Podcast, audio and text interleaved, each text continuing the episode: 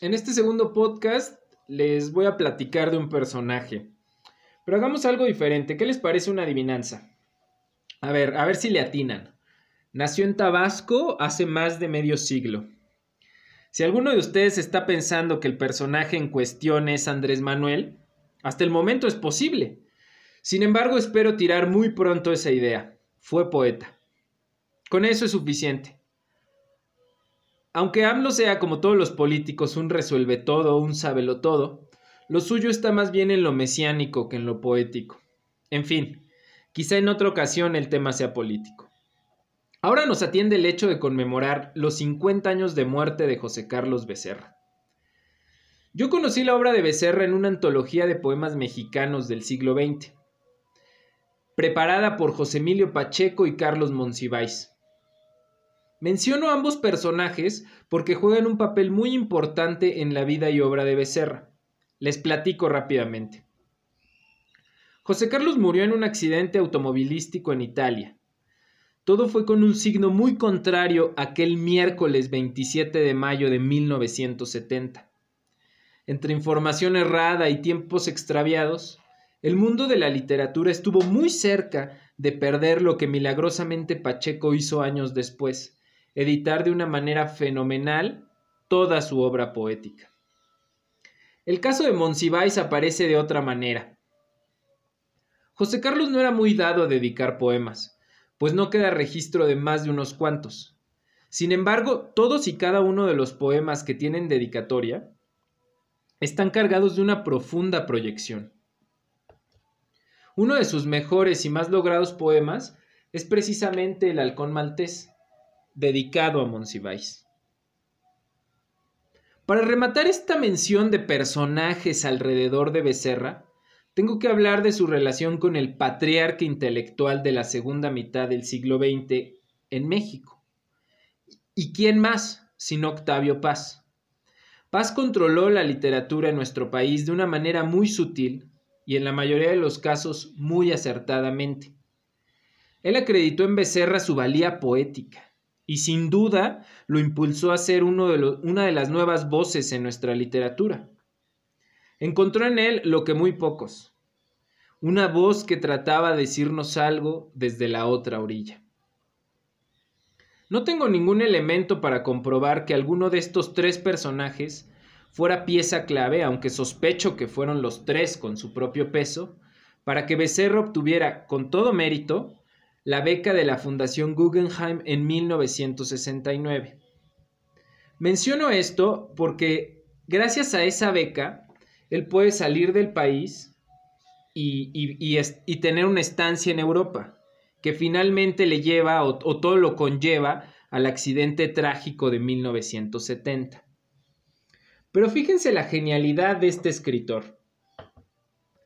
Para este tiempo, para el tiempo en el que recibe la beca, no solamente estaba inscrito en el círculo, digamos, más alto de, la intelectualidad en México, sino que comenzaba a proyectarse internacionalmente y solamente tenía publicado un libro, Relación de los Hechos, que quizá enmarca de una manera contundente su estilo. Poemas como Betania o La Corona de Hierro encierran en sí mismos a un poeta logrado mas no a un artista. Lo que siguió a relación de los hechos es, es, precisamente esta transición entre la publicación y el viaje a Europa. Y tiene tres fases.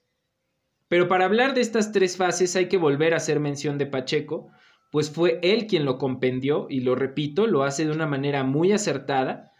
Todos los poemas que suceden al relación de los hechos están divididos en tres libros muy distintos la venta, fiestas de invierno y cómo retrasar la aparición de las hormigas. La venta posee el clímax de su estilo. Poemas como El halcón maltés y Batman son la madurez del artista. Lo que siguió a la venta es un verdadero sueño. Fiestas de invierno es el paso más difícil que hace Becerra en toda su obra. Comienza sin duda a quitar pieza por pieza, a olvidar palabra por palabra, a buscar nuevas herramientas. Pero ¿qué creen?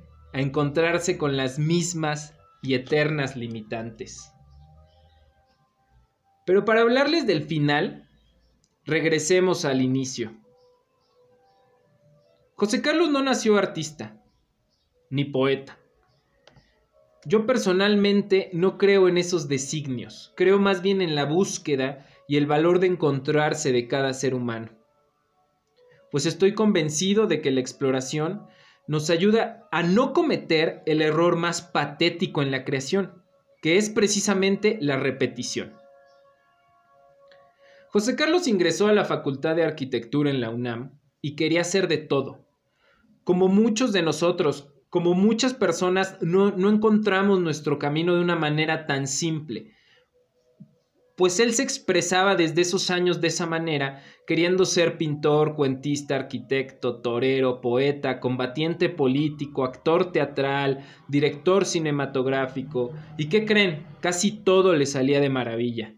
Desafortunada o afortunadamente, fue poeta. Pero un poeta, como ya se imaginan, con una formación muy extraña, pues su formación, digamos, no fue estricta.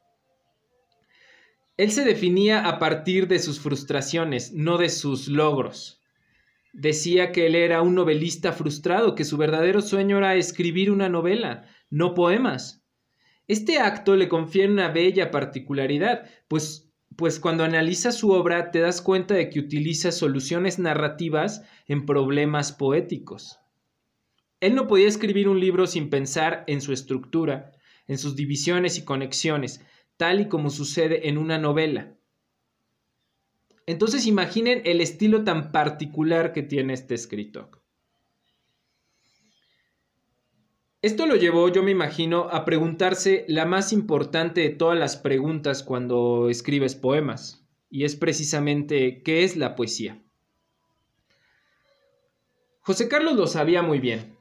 El hombre no puede hacer poesía, puede hacer poemas. La poesía está fuera del poema, en el alma humana. Y es una extrañísima conjunción la que se tiende entre el alma del poeta y el alma del lector a través de una serie de palabras y ritmos. ¿Qué sucede entonces? ¿Qué sucede cuando esa extraña conjunción se ha conectado en perfecta sincronía entre el alma del lector y el alma del poeta a través de un poema. Bueno, pues aparece la poesía. La habitación se incendia, el cortocircuito destella, la chispa azul nos hace mirarnos en otro sitio donde no somos nosotros, somos todos los hombres. En la otra orilla, desde, desde esa voz, nos quiere, nos quiere decir algo Becerra y todos los poetas realmente. En fiestas de invierno encontramos esa nueva búsqueda, encontramos la salida de un estilo prolongado y cavernoso, encontramos también a un hombre hartado de este vacío, de la ausencia de su madre, de lo inútil que son las palabras cuando las carencias no son palabras. Fueron el alcohol y la droga, dicen aquellos que desconocen las fiestas invernales de la locura. El espejo transparente donde la garra de Dios o de la idea no encuentra la manija de la puerta del baño. A grandes zancadas, mamá, me alejo siempre de ti. Sufriste mucho, pero yo sufriré más que tú. Estaré más abajo el año que viene. Finalmente todo se cumple. Sin haber nunca estado en Pompeya, tomó la curva de la autopista a más de 130 por hora y olvidó su identidad como posición refractaria en el vientre. En cómo retrasar la aparición de las hormigas, más que la culminación de una obra, encontramos una dedicatoria no escrita para toda la humanidad y para todos aquellos jóvenes que tuvimos inquietudes literarias en los años mozos. El poema invernadero es el punto y seguido de ese error llamado poesía. El poema es el error en donde enumeramos todos nuestros fracasos, es el área donde la frustración sigue lloviendo, porque el sueño no se ha realizado, porque quiero estar solo y se vacía la mesa. Que esto no quede sesgado al pesimismo, porque sin duda habrá muchos después. Nos volveremos a encontrar, pero esa pronta vez espero sea distinta, pues romperemos el espejo de frente y con el puño completo.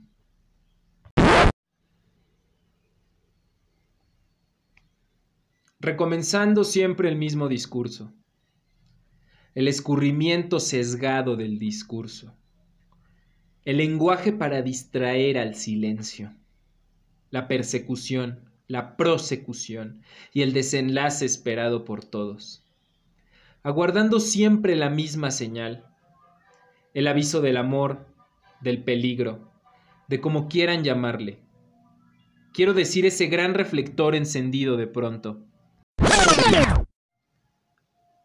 Recomenzando, pues, el mismo discurso el clásico desperfecto en mitad de la carretera, el divinal automóvil con las llantas ponchadas, entorpeciendo el tráfico de las lágrimas y de los muertos, que transitan clásicamente en sentidos contrarios.